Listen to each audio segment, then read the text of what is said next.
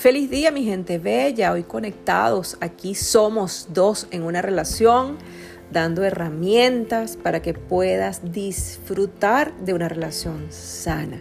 Recuerden que estamos en Instagram como somos dos, el dos en forma de número, somos dos en una relación, en Facebook, también tenemos nuestro programa en YouTube que aparece también como somos dos en una relación.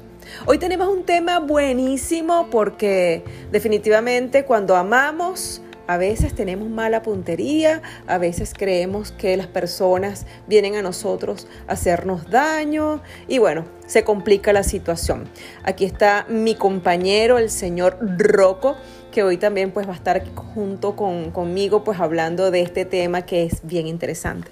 Chúpalo, papá. Hoy vamos a hablar de ese tema que lamentablemente muchas caen en lo mismo y no se dan cuenta. Claro que hay hombres buenos, lo que pasa que tienes una puntería para atraer lo que está dañado. O sea que eso quiere decir que tenemos tanta necesidad de amar, de que nos quieran y no nos damos el respeto que nos merecemos. Es tanto así que hay tantos hombres buenos en la calle, pero yo no sé qué pasa. Les encanta un hombre que las maltrate, les encanta un hombre que les monte cacho, les encanta un hombre que les dé su tate quieto. Ay, muchas estarán escuchando y dirán, no, yo no soy así, eso es mentira. Y cuando nos damos cuenta, señores, están metidos en el hueco más grande, encerrada y no pueden abrir ese candado. Mi amor, lo que pasa es que muchas veces les encanta estar en esa dinámica de fuego, de, de sufrir, de que, oye, me encanta el hombre cuando es macho, me encanta cuando el hombre me dirige y siempre decimos, no, yo quiero un hombre que me controle, yo quiero un hombre que sea activo, yo quiero un hombre que le eche ganas a la vida pero no sabemos el valor que tenemos nosotros y cuando llega un hombre bueno no lo aceptamos porque creemos que es imposible, algún defecto debe tener. O como dicen muchas personas, es que son tres meses eh, de gracia y en esos tres meses de gracia pues el hombre es maravilloso y después de eso viene la guerra, viene el dolor, viene el sufrimiento y allí caemos en esa dinámica malísima donde lamentablemente dañamos una relación y dañamos nuestra personalidad. Es como a mí me da mucha risa, hay, hay matrimonios que tú los ves y la mujer sufre y el hombre la jode y la mujer sufre y el hombre la jode. Entonces tú las ves luego en las redes sociales.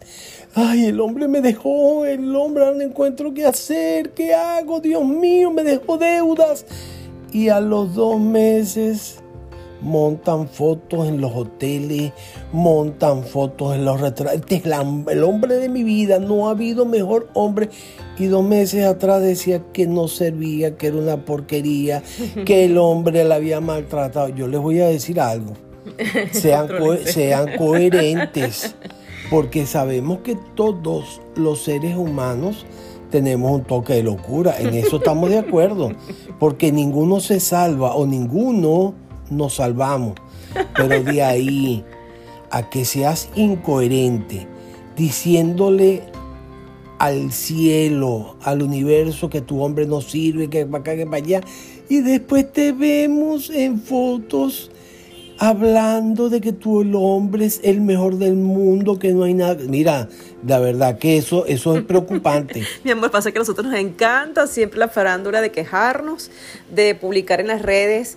Es que mi marido eh, me montó cacho o es que el dolor que me dio de que lo vi con otra. Bueno, nos encanta tanto el drama y nos fascina colocarlo en las redes pero después que viene la reconciliación y colocamos la otra faceta de nuestra relación de pareja, entonces la gente dice, bueno, ¿qué pasó aquí?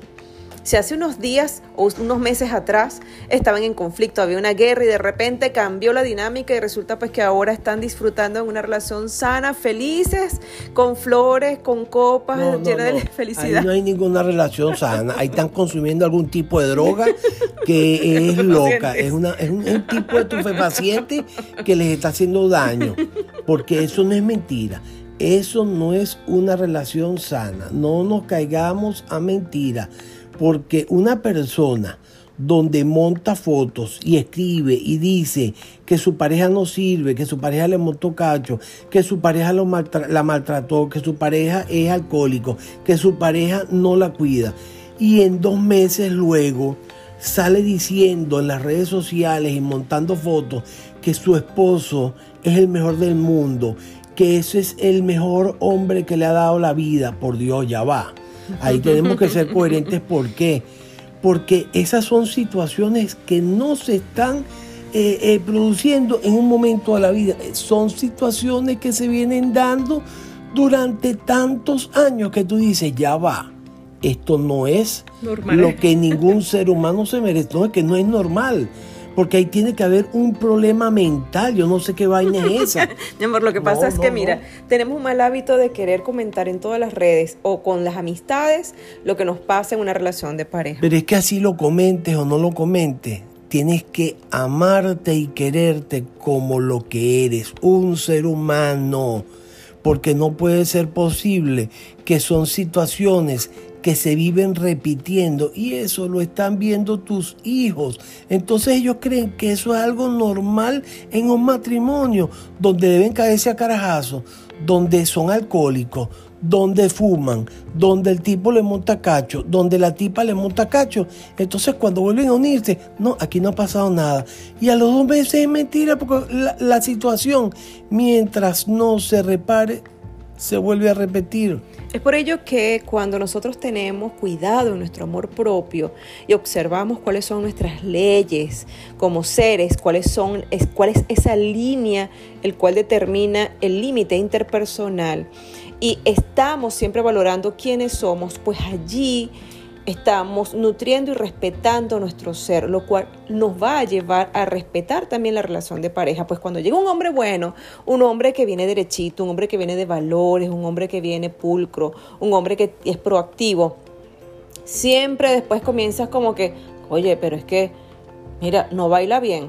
No, pero es que oye, mm, es muy meloso, es que es muy detallista y me asfixia. Entonces siempre tenemos como una queja, pero no es la persona que viene, sino que nosotros no estamos bien con nosotros mismos, lo cual hace que las relaciones se compliquen y entren en un estado de, de, de locura que ni siquiera nosotros sabemos cómo manejarlo porque estamos acostumbrados siempre al desorden. O si no, después nos vamos a la iglesia evangélica o a la iglesia católica a darnos golpes de pecho, Señor, ¿qué hice?